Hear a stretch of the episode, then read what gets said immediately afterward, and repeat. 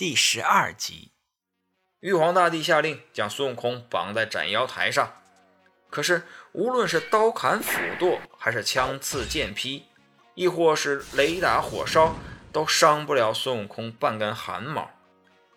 负责行刑的大力鬼王是使尽了招数，最后实在是没有办法了，只好禀报玉帝。玉帝也犯了难，不知道该怎么处置孙悟空。这时，太上老君对玉皇大帝说：“这妖猴吃了蟠桃，喝了御酒，又吃了我的仙丹，已经成了金刚不坏之身，所以啊，刀枪不入。不如将他投入我的八卦炉里，用文武火来炼化，把我的仙丹给炼出来，把它烧成灰烬。”玉帝同意了，叫天兵天将把孙悟空押到太上老君的炼丹房里。孙悟空被关在八卦里以后，太上老君命令童子燃起熊熊大火。孙悟空被困在炉子里，忽然之间，炉子开始发烫，里面好热。过了一会儿，竟然起火了。孙悟空连忙躲在巽宫，巽宫里只有风，没有火。只是啊，这里烟很大，把孙悟空的一双眼睛熏红了，变成了火眼金睛。不知不觉，七七四十九天过去了。太上老君啊，估计孙悟空已经被烧成了灰烬，就叫童子打开八卦炉，准备开炉取丹。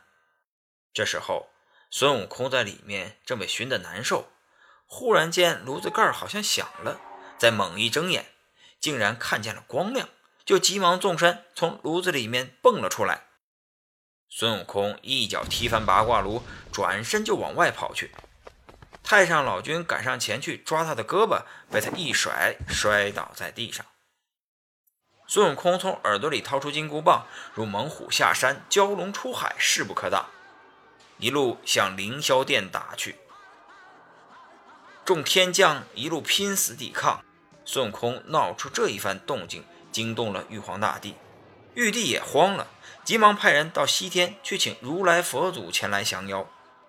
使者到了灵山雷音寺之后，将孙悟空所做的事情一一诉说。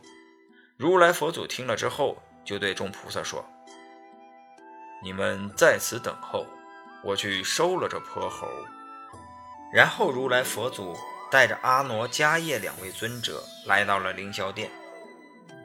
如来佛祖见众天将还在和孙悟空苦斗，就叫众天将退下。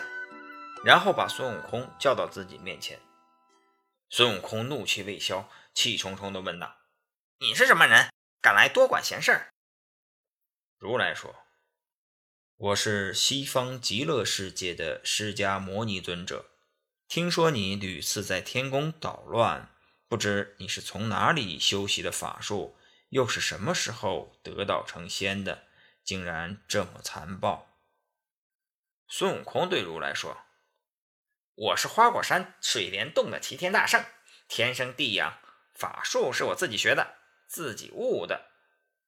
皇帝轮流坐，你叫玉帝老儿把凌霄殿让给我，我就罢休；不然，我就叫他不得安宁。如来冷笑一声说：“原来是一只泼猴，还妄想当玉帝。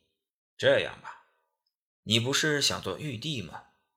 那你除了长生和变化的法术外，还有什么才能？我们不如来打个赌吧。你如果一个筋斗能翻出我的手掌，我就要玉帝把凌霄殿让给你。孙悟空听了，暗暗好笑。